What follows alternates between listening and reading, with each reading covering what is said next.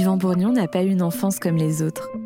En 1979, ses parents vendent la boulangerie familiale et partent avec leurs enfants faire un tour du monde en catamaran pendant 4 ans. Yvan a 8 ans, son frère Laurent 13 ans. Sur la mer, Yvan et son frère découvrent un sentiment de liberté indescriptible, des paysages à couper le souffle et se sentent comme chez eux. Cette passion les mènera à devenir deux immenses navigateurs, véritables légendes de leur discipline. Yvan remporte avec son frère la Transat Jacques Vabre en 97 et multiplie les records et les expéditions. Entre 2013 et 2015, Yvan entreprend un tour du monde à l'ancienne sur un catamaran dénué d'équipements modernes avec seulement un sextant pour naviguer. Durant cette aventure, il survit à des tempêtes hors normes, voit son bateau détruit lors d'un naufrage au Sri Lanka, se retrouve emprisonné car on le prend pour un trafiquant de drogue à cause de son bateau sans équipement, navigue en mode furtif dans des zones de piraterie et réussit finalement à boucler cet incroyable tour du monde. Cette épopée marque un tournant dans la vie d'Ivan. En revenant sur les traces d'endroits merveilleux qu'il avait côtoyés enfant, il découvre un océan désormais dévasté par le plastique et la pollution. Face à l'inaction des politiques, il décide d'essayer de rendre à la mer ce qu'elle lui a donné. Ivan crée The Sea Cleaners, un projet titanesque qui a pour objectif de dépolluer les océans grâce à une centaine de catamarans géants pouvant collecter des tonnes de déchets. C'est une manière pour lui de participer à ce que la beauté de cet élément demeure et de rendre hommage à son frère Laurent, tragiquement disparu en mer. Je vous souhaite une bonne écoute. Bonjour Yvan. Bonjour. Comment ça va? En pleine forme. Je suis euh, ravie qu'on se retrouve aujourd'hui pour enregistrer un épisode ensemble, puisque tu es euh, le fondateur de l'association The Sea Cleaner, qui lutte donc euh, contre la pollution plastique des océans. Et on va parler aujourd'hui de comment t'es venu l'envie viscérale de créer cette association, puisque au départ, tu es euh, navigateur et que c'est le fait d'être confronté en retournant dans des endroits dans lesquels tu étais allé quand tu étais petit à la pollution plastique euh, à un niveau complètement démentiel qui t'a donné envie en fait de rendre un peu à la mer tout ce qu'elle t'avait euh, donné par le passé et de créer cette association. Donc on va commencer par parler un petit peu de tes débuts en tant qu'enfant puisque c'est un peu là qu'est née ta vocation. Tu as eu la chance de faire un tour du monde en mer quand tu avais 8 ans qui a duré plusieurs années. Est-ce que tu peux me raconter ce que ça fait naître en toi en fait? Bah, j'ai eu beaucoup de chance en fait parce que j'ai eu la chance d'avoir des parents qui ont largué leur boulanger en Suisse pour euh, emmener leurs enfants en fait faire le tour du monde en, bateau. Et à l'âge de 8-12 ans, on n'imagine pas la chance qu'on a de, de, vivre une telle aventure. Ça nous paraît presque normal quand on est gamin. Et pourtant, euh, ça va marquer toute mon histoire, puisque je vais tomber amoureux de la mer, je vais tomber amoureux de cet art de vivre, de cette navigation épurée, euh, sans GPS, sans météo, sans rien. Et voilà, et d'un amour profond pour les océans et pour euh, tout ce qui va avec, avec les populations qu'on peut rencontrer, avec les odeurs qu'on a, avec la, la, faune aquatique, avec donc tout ça va, va animer et, enivrer toute ma vie. Je savais pas, c'est incroyable du coup que tes parents aient vendu leur boulangerie pour euh, faire le tour du monde, mais ils étaient extrêmement précurseurs. Bah, ils étaient un peu fous, surtout, je pense. Effectivement, c'est eux qui m'ont un peu euh, transmis le goût du risque et de l'aventure. Et je pense qu'effectivement, ils étaient Aujourd'hui, on trouve ça normal d'avoir une, quête de sens, une quête de chercher autre chose que simplement euh, faire son métro boulot dodo. Et euh, alors qu'à la fin des années 70, euh, c'était pas du tout d'actualité. Et eux, ils se disaient, on va offrir autre chose à nos enfants, on va leur montrer autre chose, on va leur faire découvrir le monde, on veut leur donner des capacités d'adaptation. Et c'est vrai que je ne mesurais pas, moi, euh, encore récemment, toute cette euh, opportunité qu'on a eu avec mon frère de, vivre tout ça. Et euh, c'est vrai qu'aujourd'hui, bah, cet engagement que j'ai pour la protection des océans, forcément, il est né viscéralement de, ce que j'ai vécu enfant. Ouais. Parce que du coup, tu as vu des paysages, j'imagine, complètement incroyables. Bah évidemment, ouais, quand tu fais le tour du monde, tu traverses la Polynésie, les îles Samoa, les, les, des, un Pacifique complètement incroyable. Moi, j'ai des souvenirs de, de pêche, de, de découverte, de, de, nager en apnée dans, des mondes, dans un monde merveilleux, en fait. Hein, il n'y avait pas de plastique, pas de pollution, pas d'agression. Et euh, c'est vrai que bah, ce tour du monde que je fais plus récemment, entre 2014 et 2015, avec ce petit catamaran de sport, où je découvre littéralement la, pollution, sur lequel, dans des lieux où j'étais pas revenu depuis enfant, en fait. Donc finalement, je me suis rendu compte que bah, c'est moi, depuis que j'ai grandi, depuis que je suis enfant, qui a pollué en fait ces océans, qui a aggravé toute cette situation. Et c'est ma génération en fait, c'est mes copains, c'est c'est mes amis, c'est mon entourage, c'est mes, tout, ce qui m'entoure. Et, donc je me suis dit, bon Dieu, on a, ça s'est fait tout ça en peu de temps et euh, comment on a pu en arriver là euh, Donc ça, c'est devenu, c'est vrai qu'il y a on m'a embarqué là-dedans et j'ai trouvé ça très naturel de m'engager après euh, mm. pour réserver ces océans au maximum. En tout cas, quand tu as découvert euh, la mer et le fait de voyager en mer dans les conditions que tu as pu décrire, tu as su tout de suite que tu avais envie de devenir navigateur? Ah oui, je crois que c'était euh, vraiment ancré en moi depuis le retour de ce tour du monde. Au même titre que mon frère, je pense que tous les deux, on n'avait qu'une envie, c'est de reprendre le large, reprendre la mer. Moi, je ne comprenais pas euh, mes copains à l'école qui me parlaient de Casimir, de Goldorak, des premiers jeux vidéo, de tout ça. Moi, ça me paraissait en fait un autre monde. Je me, sentais même très marginal dès le début, très décalé par rapport aux autres. Moi, ce qui m'intéressait, c'est de retourner sur la mer, c'est de vivre des aventures, de découvrir le monde, euh, c'est de goûter toutes ces saveurs que j'avais eues enfant. Et donc, j'étais vraiment en décalage complet avec ma génération. Et donc, du coup, euh, moi, à 17h, à la fin des cours, j'avais qu'une envie, c'est de ressauter sur mon bateau à Pornic et d'aller naviguer jusqu'à tomber de la nuit et de m'enivrer de ça, de, du sel, de l'océan, de l'odeur du Guémont.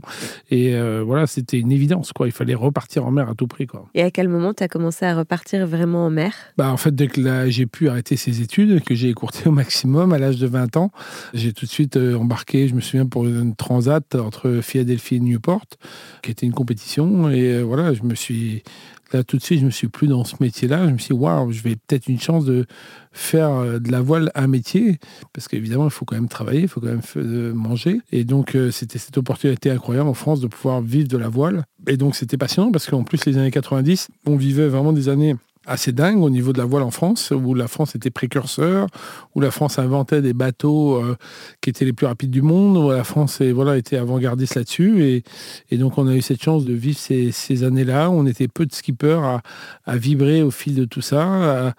C'était très enfantin. Quand j'y repense, c'était une bande de potes qui se réunissaient, qui travaillaient ensemble au fond d'un garage et qui euh, croyaient à, tout ça. Et voilà, donc... Euh, j'ai eu cette chance de pouvoir aussi euh, me lancer dans la course au large, dans la compétition et, de vivre toute cette belle aventure. Hmm.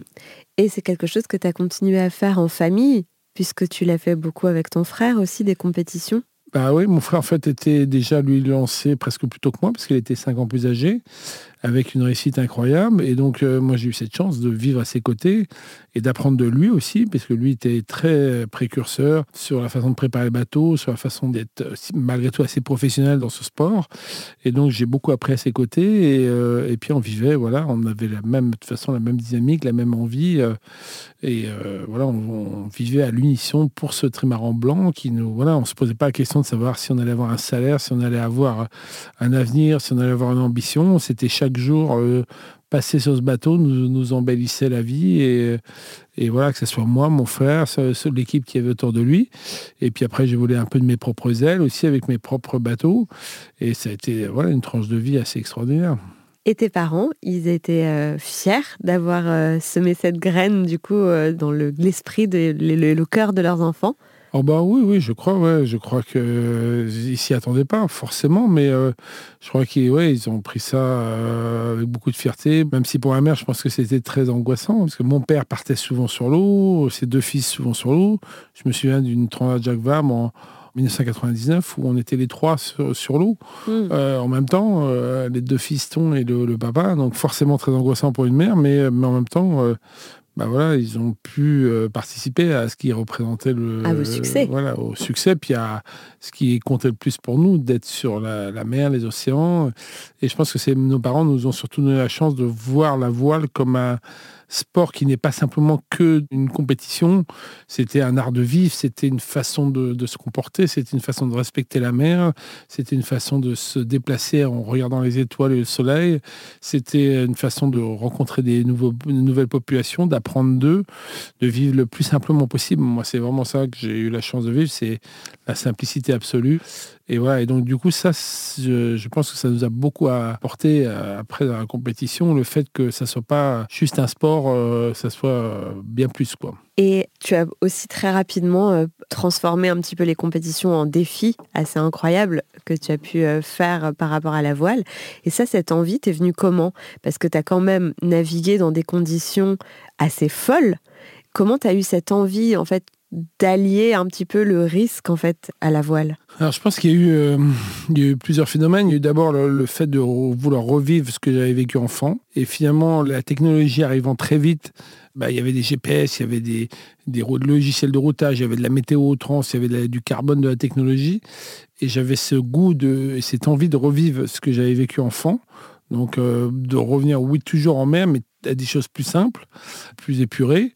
Et puis la deuxième chose, le deuxième élément, c'est que j'avais, euh, c'est un peu bête de dire ça, mais j'avais cette euh, impression de répétition et de, vivre quelque chose où j'avais l'impression que je pouvais aller beaucoup plus loin que simplement faire une compétition, que je pouvais m'exprimer davantage, que je pouvais découvrir plus. La, compétition va vite d'un point A à un point B, mais finalement, quand on arrive aux escales, on rencontre pas la, population. Euh, et donc, il y avait ce besoin de revivre de l'aventure, du contact, du sens, de l'intuition, d'avoir une navigation intuitive alors c'était une aventure un peu dangereuse, des aventures un peu folles, mais, euh, mais j'avais ce besoin de revivre un peu des choses euh, très simples. Et puis après, bah, ça s'est connecté évidemment avec mon côté euh, que je milite maintenant aujourd'hui, l'écologie, qui était d'avoir des choses pourquoi avoir le plus grand bateau du monde alors qu'avec des petits finalement avec on des peut faire la même chose. on peut faire des belles choses aussi et donc ça s'est connecté ça a rejoint un peu mon, hmm mon côté militant écologiste. Parce que tu en as fait un documentaire, enfin il y a un documentaire qui en a été fait d'une de tes traversées euh, qui a failli mal se terminer. Tu as navigué dans des conditions vraiment extrêmement euh, difficiles. Oui, aux yeux du monde, ça paraît complètement délirant, mais euh, moi, dans mon monde à moi, en fait, j'étais dans mon milieu naturel. J'ai navigué sur mon propre catamaran de sport, sur ce que je savais faire de mieux. Depuis que je suis tout petit, je navigue là-dessus, depuis l'âge de 13 ans. Donc pour moi, c'était, il n'y avait rien de plus naturel que naviguer là-dessus, même en haute mer. Et certes, je me rendais bien compte que je prenais des risques, mais finalement, euh, c'est pas le danger, le risque qui m'intéressait, c'était de naviguer de cette façon complètement dingue, épurée, euh, d'être debout sur son trampoline en train d'observer l'horizon pour essayer de trouver un bout de terre qui est les îles Marquises, parce que tu sais que si tu le rates, après la prochaine terre, c'est plusieurs milliers de kilomètres et que tu risques de pas manger et boire pendant longtemps. Voilà, c'était de vivre ces, moments privilégiés que nos ancêtres avaient, avant nous avaient vécu. Donc j'avais voilà, j'avais envie de, de, revivre ça, ce que j'avais vécu enfant aussi avec mes parents du coup, je me suis rendu compte que je me suis encore plus épanoui que dans la compétition. J'étais vraiment dans la perfection de ce que j'aimais faire, dans vraiment la connexion de ce que j'aimais faire, parce qu'il y avait à la fois l'excellence sportive et l'aventure, euh, l'humain, tout était réuni. Quoi. Et la solitude en mer, comment tu la vis? C'est marrant parce qu'on nous pose souvent cette question et nous, je pense que c'est une réponse assez commune qu'on a à tous les skippers. Je pense qu'en fait, la solitude, c'est vraiment pas ce qui nous préoccupe. Euh, on a des, je pense, des préoccupations, alors ça dépend du, type de bateau, mais bien plus importantes. Alors quand on fait de la compétition, c'est vraiment euh, c'est de l'excellence, c'est la, c'est le fait d'être dans la performance, c'est ça qui nous importe.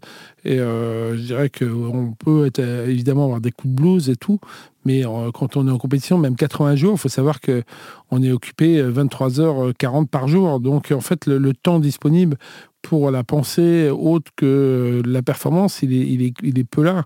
S'il y a même quelques minutes disponibles, c'est pour toute façon dormir, c'est pour récupérer. Je dis pas qu'on est, on est des machines parce qu'on reste des humains, mais, mais euh, voilà, on est, on est connecté performance et on pense qu'à ça. Du coup, la solitude, on n'y pense pas trop et euh, alors peut-être un peu plus en mode aventure, effectivement. Et moi, je, ce tour du monde en solitaire, ça m'a servi à faire beaucoup de méditation que je ne cherchais pas, mais la méditation finalement est venue à moi et euh, je me suis retrouvé en fait sans le vouloir, à aller très loin dans la pensée, à réfléchir vraiment sur ma vie, sur l'essentiel de ce qui comptait, à ma famille, à mon travail, à ce que je voulais faire de ma vie, à ce que je voulais transmettre à mes enfants? Euh, et en fait, ça, vient à toi. En fait, je crois qu'il n'y a pas besoin d'aller en Inde pour faire la méditation. Il faut simplement se retrouver seul à la campagne, dans une jungle, euh, au bord de la mer, pendant quelques semaines. Et finalement, de toute façon, naturellement, euh, si on est loin de ces écrans, on va naturellement revenir à des pensées intéressante là-dessus. Et c'est vrai qu'aujourd'hui, dans ce monde, c'est compliqué. Et, bah oui. et Dieu sait si peu de gens ont l'occasion de le faire. quoi. C'est ça, et justement dans le monde dans lequel on vit, qui est super connecté, euh, dans lequel euh, les gens sont en contact un petit peu tout le temps, euh, que ce soit par les réseaux sociaux ou même par message, etc. Mais comment par exemple tes enfants, ils le vivent, le fait que toi, parfois, tu sois en mer, pas joignable? Est-ce que ça a été quelque chose dont tu as dû parler en amont, qui a peut-être selon les âges pas été toujours accepté de la même manière? Je dirais que c'est toujours très dur, de toute façon, pour nous les marins, d'avoir des vies de famille équilibrées. Forcément, ça a nuit à certains moments euh, dans ma vie privée, parce que euh, même si j'expliquais ce que je faisais, même s'il y avait une compréhension, il y avait malgré tout beaucoup d'absence. Et en fait, le problème de nos projets, je dirais que c'est finalement pas l'absence maritime qui est encore gênant, parce que ça, évidemment, il y a une, séparation physique qui est, inévitable et qui est compréhensible, mais c'est plus le fait qu'en fait, dans nos projets, finalement, il y a plus de travail en amont, dans la préparation, à terre, que sur mer. Quand vous faites un tour du monde avant des globes de 80 jours, vous allez travailler 1500 euh, jours avant sur Terre avant de faire ce Vendée Globe. Et donc, c'est 1500 jours où vous travaillez 12 heures par jour, où vous pensez du matin à 8 heures jusqu'à 20 heures à votre bateau, à votre préparation, à la recherche de sponsors, à la performance, à l'équipe que vous avez créée et tout ça.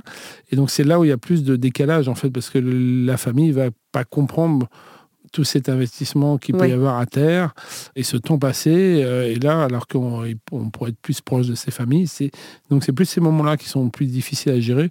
Alors qu'une fois qu'on est en mer, finalement, bah, c'est dans la logique des choses.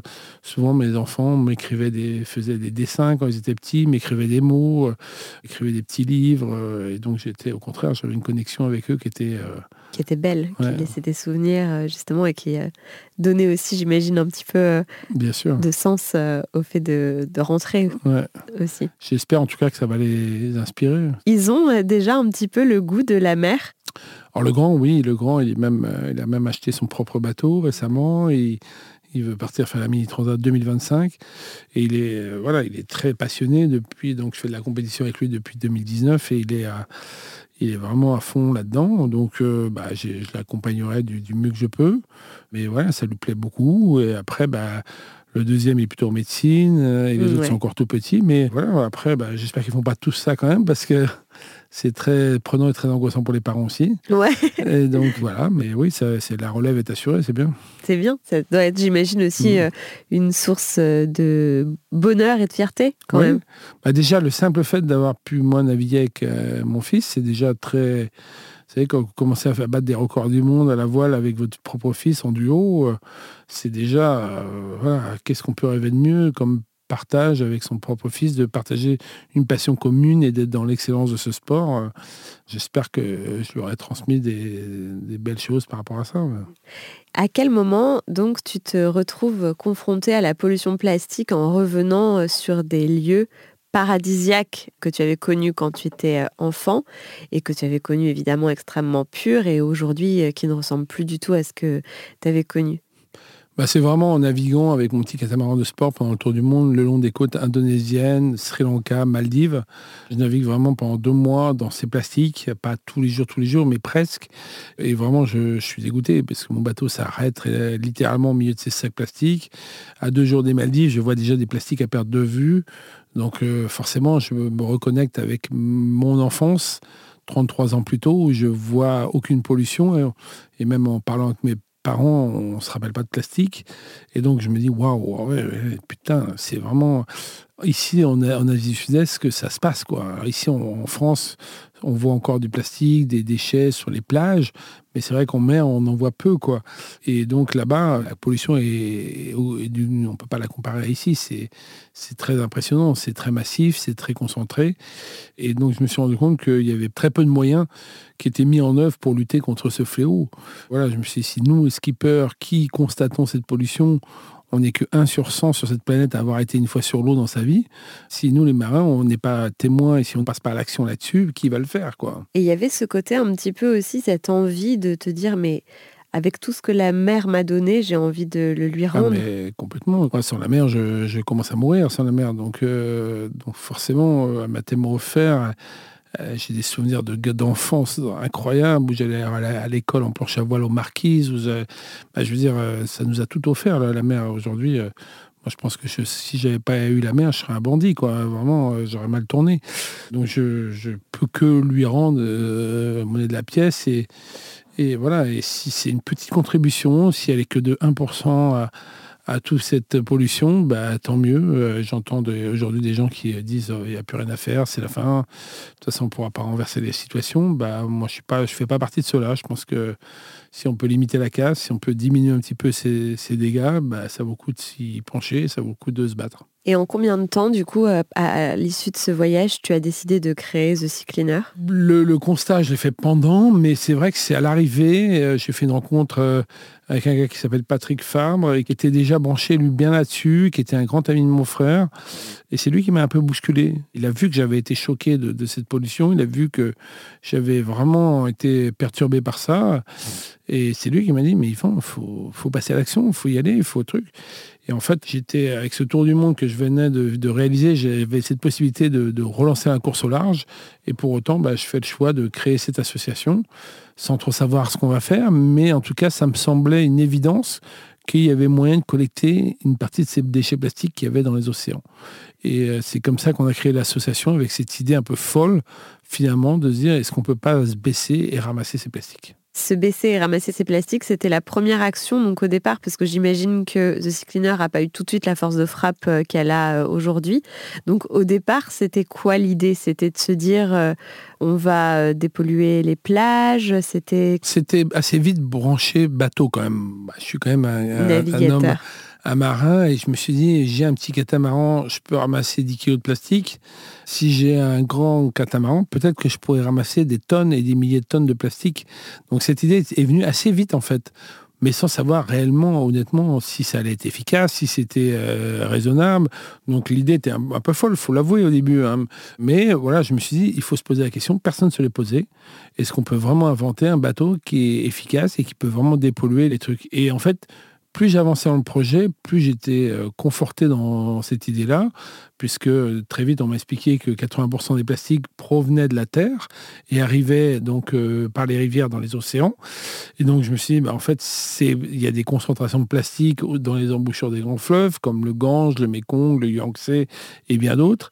Et donc en fait, euh, bah, ces déchets, oui, ça va être compliqué d'aller chercher les déchets au milieu de l'océan, mais tous ceux qui sont aux abords des côtes, près des, dans les estuaires des grands fleuves, dans les rivières, dans les ports, tout ça, il y a vraiment un potentiel parce que ces plastiques, en fait, restent flottants à 80% dans les premières semaines de dérive.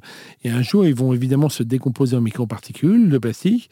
Mais ça, c'est au bout de plusieurs mois et finir au milieu du fameux septième continent. Donc, du coup, sur ce septième continent, il n'y a pas grand-chose à, faire parce qu'il y en a vraiment partout, en surface, entre deux eaux au fond de la mer. Et là, c'est presque trop tard, malheureusement. Mais par contre, la pollution du futur, faire en sorte qu'elle soit stoppée dans ces régions près des côtes, bah ça c'est une vraie opportunité. Et donc là on s'est dit, bah, Banzai, il faut aller créer des bateaux euh, qui sont capables d'aller chercher ce plastique. Et j'imagine que ça nécessitait de tout quitter, de s'investir à 100% dans le projet. Ah bah complètement. Donc moi, ça a été personnellement une... Euh, j'avais même une proposition pour aller faire le vent des globes. Et donc j'ai dû mettre de côté toute ma carrière sportive. Et euh, je me suis quand même dit dans un coin de ma tête que j'allais revenir hmm. dans la course au large. Alors je pensais revenir au bout de 5 ans. Puis aujourd'hui, bah, je me rends compte que ça va être plutôt 10 ans. Voilà, même si je navigue toujours, puisque je navigue toujours 50, 60 jours par an. Mais c'est vrai que c'est une grosse parenthèse que je me suis euh, forcé à faire. Mais c'est avec aucun regret parce que, plus on avance dans le projet et dans l'association, plus j'ai des gens extraordinaires autour de moi, plus le projet devient une évidence, plus il y a de gens qui croient en nous et, plus c'est une nécessité et la pollution ne fait qu'augmenter. Hmm. C'était 10 millions de tonnes il y a quelques années, maintenant c'est 13 millions, bientôt ça va être 20 euh, millions, donc euh, le phénomène n'est que grandissant. Et, et, voilà, il y a deux grandes problématiques dans les océans, c'est d'un côté la surpêche et de l'autre côté les plastiques. Et donc, ce plastique-là, ça ne va pas aller en s'arrangeant, ça c'est sûr. Mm. Et donc, dans l'association, il y a plusieurs pôles aussi. Et il y a aussi un pôle d'information. Et en fait, le but, c'est d'aller euh, justement auprès des plus jeunes pour essayer de les aider à avoir une prise de conscience pour euh, limiter la pollution euh, au départ. Et est-ce que ça, c'est à l'échelle mondiale? Alors, il faudra que ça soit à l'échelle mondiale. Aujourd'hui, il faut avouer qu'on est surtout à l'échelle française, suisse, belge, espagnole, euh, et Bali maintenant. Mais c'est notre vocation. On est dans cinq pays aujourd'hui. Il faudra qu'on soit dans 50 pays dans quelques années. Et surtout dans ces pays très polluants comme l'Asie du Sud-Est ou de plus en plus l'Afrique et les pays du Sud. Donc oui, oui, on se veut vraiment à dimension internationale et on ne veut pas être simplement des bateaux collecteurs.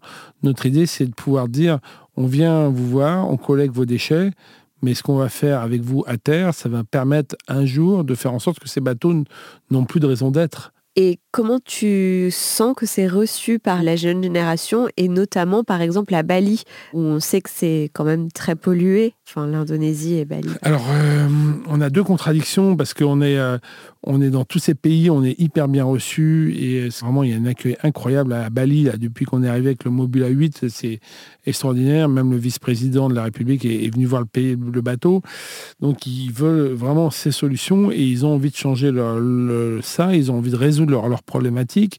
Euh, il y a cinq fleuves à Java qui est parmi les 20 fleuves les plus pollués du monde, donc ils ont vraiment envie de nous avoir et de, prendre le sujet à bras Par contre, ils ont très peu de moyens financiers. Du coup, bah, ils nous ouvrent les portes, ils nous déroulent le tapis rouge, euh, venez. Donc nous, ça nous va déjà. C'est déjà une super étape parce que ça, c'était pas gagné. Et à côté de ça, on est en opposition avec ce qui se passe en Europe, où en Europe, on nous dit, ça sert à rien d'aller collecter les déchets plastiques en mer, il faut faire que de la sensibilisation, il faut résoudre le problème qu'en amont. Et en fait, c'est une erreur fondamentale que fait l'Europe en pensant ça, parce que en fait, la pollution, ça va être dix fois plus importante en 2100 et donc, en fait, la sensibilisation ne va pas suffire. On passe de 8 à 12 000 habitants. Il y a des gens en Birmanie, au Bangladesh, ça va prendre un siècle avant qu'on les puisse les sensibiliser. On ne va pas sensibiliser toute la population mondiale comme ça en un quart de seconde. Au Bangladesh et en Birmanie, le plastique, il arrive à Mach 2. En Afrique, en ce moment, le pouvoir d'achat, il explose. C'est les gens, ils consomment des tonnes et des tonnes de plastique. Ça, ils doublent leur consommation de plastique chaque année. Donc, ces gens-là, on sait bien que les solutions de recyclage et de traitement des plastiques, elles vont arriver 100 fois moins vite que euh, le plastique lui-même. Et donc, euh, c'est une hérésie totale de penser que voilà, on va tout résoudre par la sensibilisation. Oui, bien sûr. C'est assez occidental, en fait, comme manière euh, de penser. C'est penser que tout le monde avance au même rythme que l'Europe, alors que les problématiques ne sont pas les mêmes pour tous les pays. Donc, en Europe, il n'y a aucune dépollution qui est prévue? Alors, petit peu, oui, mais c'est vrai que l'Europe n'est pas trop touchée par les macro-déchets plastiques. En fait, on, en Europe, on subit beaucoup la pollution des années 70, 80, 90, où et ces plastiques se sont transformés en microparticules de plastique et qui sont partout dans la Méditerranée notamment. Mais c'est vrai que la pollution euh, méditerranéenne est beaucoup moins importante que celle qu'on retrouve en Asie du Sud-Est ou euh, en Afrique. Donc euh, évidemment, nous, on a envie d'aller quand même dans le cœur du cyclone, c'est-à-dire là où ça se passe. Il y a 65% de la pollution plastique qui est en Asie aujourd'hui du Sud-Est et de plus en plus en Afrique et en Amérique du Sud. Donc oui, il y en a encore peu en Europe, mais c'est le problème, les politiques, les pays européens nous disent Oh, bah alors si vous pouvez nous nettoyer nos côtes, euh, d'accord, on est partant. Par contre, euh, si ça se passe en Birmanie, oh bah c'est pas notre problème. Et en fait, euh, ils n'ont pas compris que quand on achetait un ordinateur à Taïwan là-bas, bah, cet ordinateur générait une tonne 5 de déchets et que sur cette tonne 5 de déchets, il y a peut-être 100 kilos qui, qui partent dans les océans de plastique. Et que ça, du coup, nous, acheteurs d'ordinateurs, on est responsable de cette pollution indirectement. Et, oui, évidemment, il faut qu'on aille là-bas. Et oui, évidemment qu'il faut qu'on aille donner un coup de main à ces pays. Mais aujourd'hui, bah, l'Europe, les pays européens ne répondent pas présents pour donner un coup de main à ces gens-là et devrait le faire à travers des ONG, parce qu'il y a des ONG, c'est comme le problème de la famine. La famine, pourquoi on a réussi à, diminuer pendant 50 ans énormément la famine, c'est parce qu'il y a des milliers d'ONG qui ont fait un travail extraordinaire en Afrique pour amener des médicaments, pour amener des médecins, pour soigner, pour faire des puits et pour faire des ponts. Et ils ont fait un travail formidable pendant des décennies. Et de la même manière, les ONG aujourd'hui ont le savoir-faire pour faire ça. Nous, on sait faire les bateaux, on sait faire de la sensibilisation, et il y a des tas d'autres ONG qui savent faire ce qu'il faut sur place pour que ça change, pour que ça évolue, pour traiter bien ces déchets, etc. Il faut leur donner les moyens. Il faut que les Européens, pays riches, donnent les moyens à ces gens-là d'agir. Et ça, aujourd'hui, ça répond pas présent. Oui, parce qu'en gros, si les pays riches, qui sont déjà un petit peu quand même sensibilisés aujourd'hui, enfin, je pense quand même qu'on essaie de faire attention globalement. Bien sûr.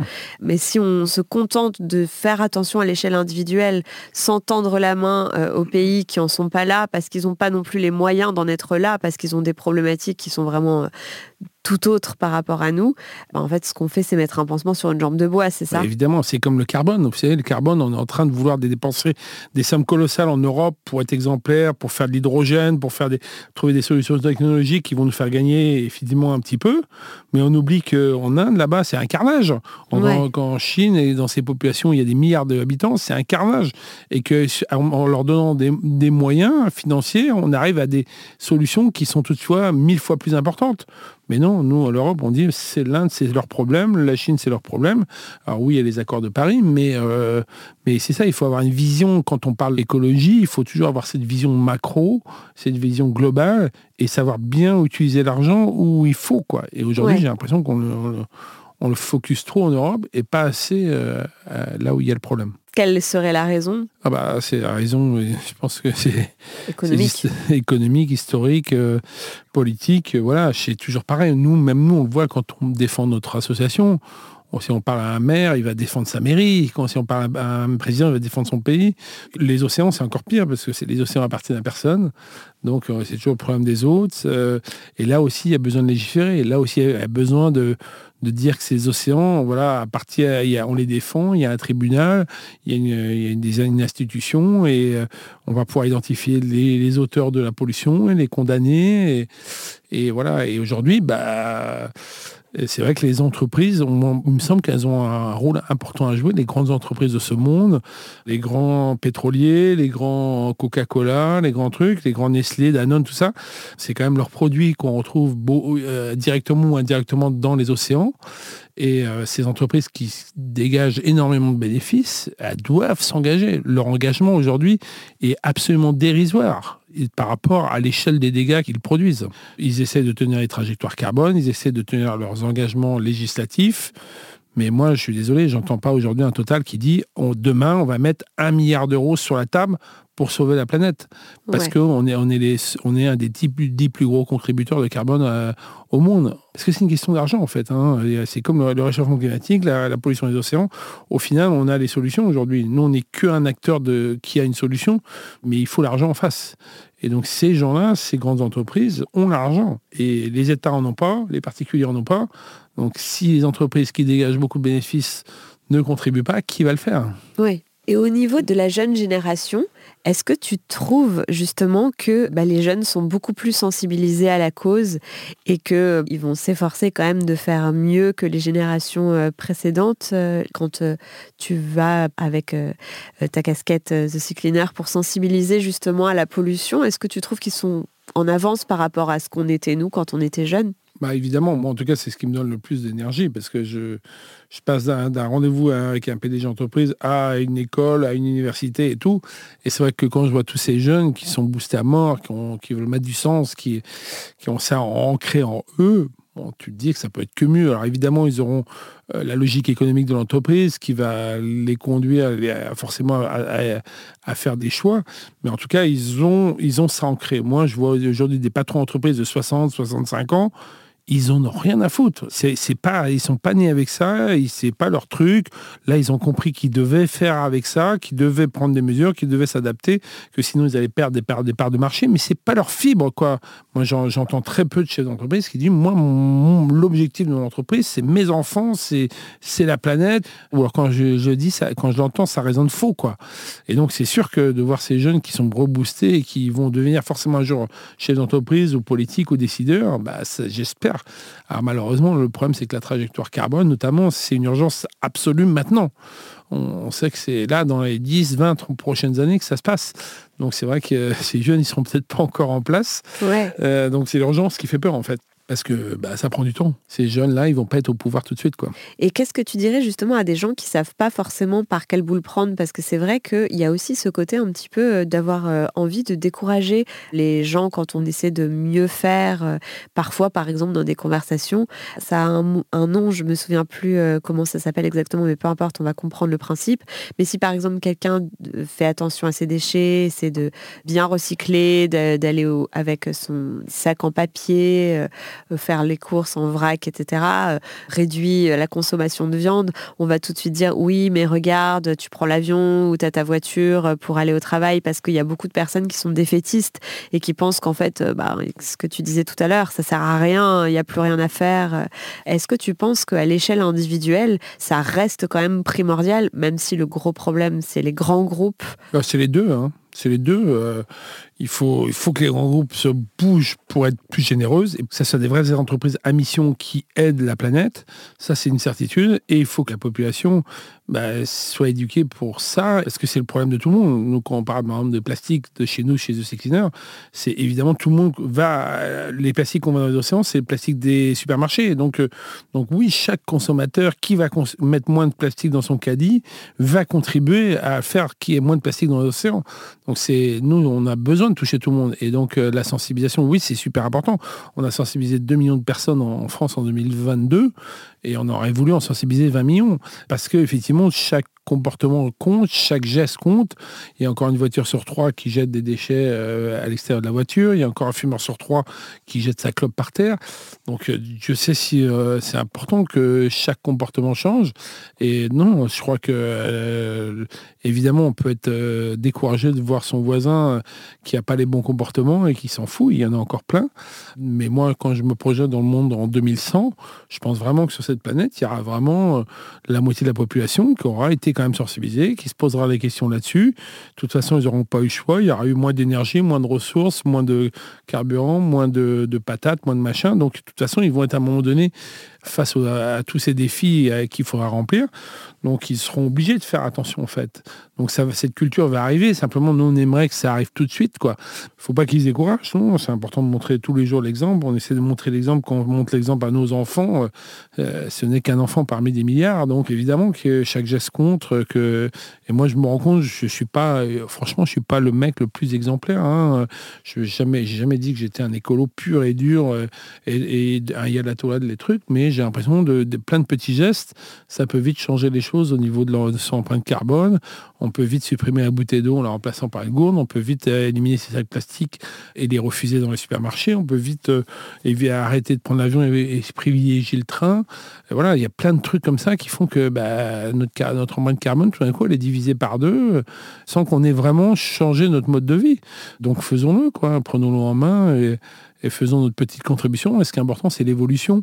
Et aujourd'hui, dans les leaders politiques, moi, je ne vois pas aujourd'hui de leaders politiques sur cette place qui sont capables d'avoir une vision globale et qui sont capables, qui ont cette foi et qui savent que ça ne peut passer que par là. Quand le Macron dit c'est quoi qu'il en coûte quand il y a une crise de Covid, bah, je suis désolé, mais en fait, le quoi qu'il en coûte, ça devrait être d'abord dans la protection de la planète, et après, pourquoi pas dans le Covid. Mais si on dit c'est quoi qu'il en coûte pour, la, pour le Covid, et ça va tuer, quoi que le Covid, ça va tuer des millions de personnes, mais la planète, le, manque de respect à la planète, ça va tuer des milliards de personnes. Donc euh, je comprends pas ce discours-là. C'est euh, soit tu fermes ta gueule et tu dis pas que le quoi qu'il en coûte, soit tu le dis pour les deux, quoi. Mais là-dessus, il y, a des discours de politique qui me font hérisser les poils, quoi. Par rapport au fait que le fait de se protéger pour le Covid a causé beaucoup de pollution, ou par rapport au budget qui a été injecté euh, dans le, le Covid? Bah, le Covid, c'est encore une autre histoire, mais euh, c'est sûr que moi, j'ai été euh, scandalisé de voir le retour des plastiques à usage unique. J'ai été scandalisé de voir les milliards qu'on a dépensés pour ces tests Covid inutiles et qu'aujourd'hui, bah, ces milliards-là, ils, sont très peu disponibles malgré tout et qu'on aurait pu les utiliser à meilleur escient pour la planète. Quoi. Donc, on a fait un retour en arrière, un truc. Donc, oui, il fallait lutter. Oui, il fallait certainement ces vaccins. Il fallait certainement prendre des mesures, euh, mettre des masques, des machins. Mais c'est vrai qu'on a été dans des excès qui sont délirants. Euh, voilà. Et, mais, mais on devrait avoir bien plus peur de, du réchauffement climatique que du Covid. C'est ça que les gens n'ont pas compris. Et c'est vrai que ce que tu dis, parce que par exemple, j'ai des amies euh, thaïlandaises qui disaient que euh, bah, en Thaïlande, par exemple, par rapport au Covid, tout est recouvert de plastique parce que justement, dans les restaurants, tout ce qui est, sur la table n'est pas directement posé sur la table, donc il y a du plastique, ensuite recouvert de plastique euh, pour pas qu'il y ait un postillon ou quoi que ce soit. Alors que par exemple, aujourd'hui, les scientifiques sont à peu près d'accord pour dire que le virus ne reste pas suffisamment longtemps sur la surface pour qu'on puisse être contaminé euh, en prenant des couverts euh, si jamais quelqu'un avait euh, toussé sur la table et qu'il était euh, positif euh, au virus. Donc ça a engendré quand même beaucoup de ah bah, pollution. Il y a eu un retour à des plastiques à usage unique. Là, ça va mieux parce que le Covid, on en parle moins, mais mais c'est sûr que pendant deux ans, on a été envahi de plastique à usage unique. On a vu des masques à perte de vue dans les, dans les océans. On a vu euh, des plastiques au contact des légumes, des trucs revenir à tout le travail qui avait été fait par les États et les ONG pendant 5-10 ans. En fait, on a l'impression de revenir euh, à la case départ. Quoi. Donc, euh, c'est vrai que c'était très décourageant. C'est vrai que ce, Covid, on a, on a alloué des milliers de milliards. Il fallait certainement prendre une partie pour, pour protéger les populations dans le moment présent, mais on a ce problème d'aujourd'hui, c'est que l'humain n'est pas câblé pour se projeter à 20 ans, à 40 ans, à un siècle. Mais je suis désolé, quand on a des enfants, quoi, nos enfants, ils vont vivre euh, un siècle, même pas besoin d'attendre les petits-enfants, c'est nos enfants directement qui vont subir tout ça. Et donc, euh, quand on s'occupe pas de la planète, oh, c'est comme si on, accepte que nos enfants vont avoir le cancer, les saloperies, des machins, des trucs. Et donc, moi, je suis sûr qu'en 2100, quand on, on analysera en fait le travail fait par nos, gars qui sont au pouvoir, comme euh, les Macron et compagnie, on, dira que c'était pas des crimes de guerre, mais des crimes de, de, de climat, quoi. C'était des crimes de climat. Ces gens savaient qu'on allait vers la catastrophe, savaient qu'il y avait des solutions et n'ont rien fait. Donc je suis sûr qu'en 2100, on regardera de, derrière nos enfants, nos petits-enfants regarderont ça, ils diront, bah, en fait, on avait des abrutis aux, commandes de nos, de nos institutions et ils n'ont rien fait alors qu'ils savaient. Et euh, c'est d'une irresponsabilité terrible. Et c'est quoi les prochaines étapes du coup de The Sea Cleaner là au niveau de la dépollution? Vous allez, euh, il y a un bateau qui va bientôt partir? Alors il y a déjà des petits bateaux, un petit bateau qui est à l'eau, un, un Mobila 8 de 9 mètres qui est à l'eau à Bali depuis quelques semaines et qui commence à collecter les déchets là-bas et qui entraîne beaucoup d'engouement. On a en construction deux autres bateaux, un Mobila 8 et un Mobila 10. Et puis pour ce qui concerne notre Manta, notre grand bateau euh, phare, donc lui est prévu en 2024. On est en train de terminer les appels d'offres avec les chantiers navals. Et donc, euh, voilà, on a encore une partie du financement à trouver. C'est là où justement les grandes entreprises, normalement, ont leur, rôle à jouer. Euh, on compte vraiment sur les grands groupes internationaux pour pouvoir finir de nous soutenir et nous aider à aller vite en mer collecter les déchets. Et lui, le Manta, le gros bateau, le bateau phare de The Sea Cleaner, sa particularité, c'est qu'en fait, il se nourrit de plastique pour pouvoir avancer, c'est ça? Alors lui, c'est un bateau qui a été complètement conçu pour au début, c'était un simple bateau collecteur de déchets qui devait ramener ses déchets à terre. On en a fait un bateau-usine qui peut traiter les déchets plastiques à bord, mais il va le revaloriser pour en faire une source d'énergie électrique qui va servir à, alimenter les moteurs électriques du bateau. Si bien que notre manta, en fait, ne fonctionne qu'avec le vent, d'une part, puisque c'est un bateau à voile, le solaire, puisqu'il y a des panneaux solaires, et le plastique qui va manger littéralement au fur et à mesure qu'il le collecte. Et donc, du coup, ça nous évite de faire des allers-retours à terre.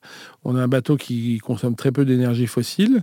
On a un bateau construit en acier qui se recycle à 85% dans 50 ans quand il sera en fin de vie.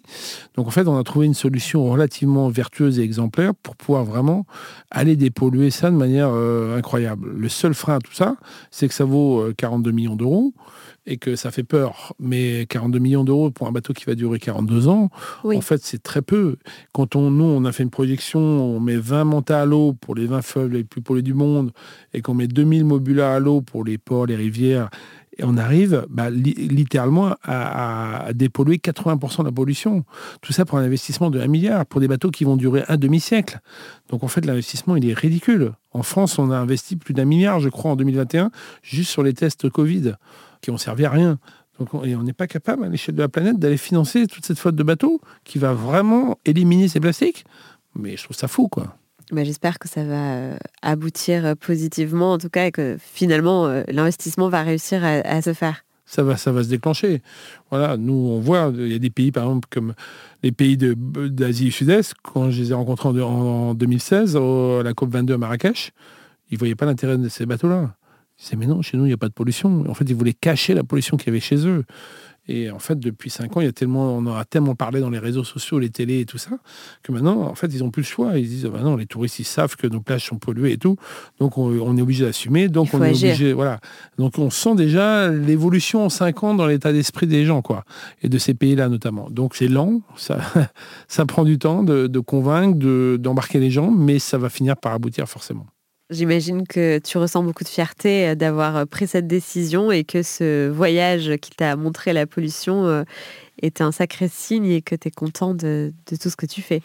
Bah, oui, j'ai surtout la chance d'avoir une super équipe, d'avoir des gens extraordinaires autour de moi, des bénévoles qui rayonnent sur toute la France, surtout dans le monde entier. Et voilà, avec tous ces gens formidables qui donnent de leur temps, on va réussir à mener un combat complètement nécessaire. Bah, je te remercie beaucoup, Yvan. C'était un plaisir d'échanger avec toi et je te remercie de m'avoir accordé du temps. Avec grand plaisir. Merci beaucoup. À bientôt. Au revoir. Voilà, le moment est venu de se quitter. J'espère que vous avez apprécié cet épisode. Je vous donne rendez-vous la semaine prochaine pour découvrir un nouvel invité, un nouveau parcours et se faire embarquer dans un nouveau virage. En attendant, prenez soin de vous et bonne semaine.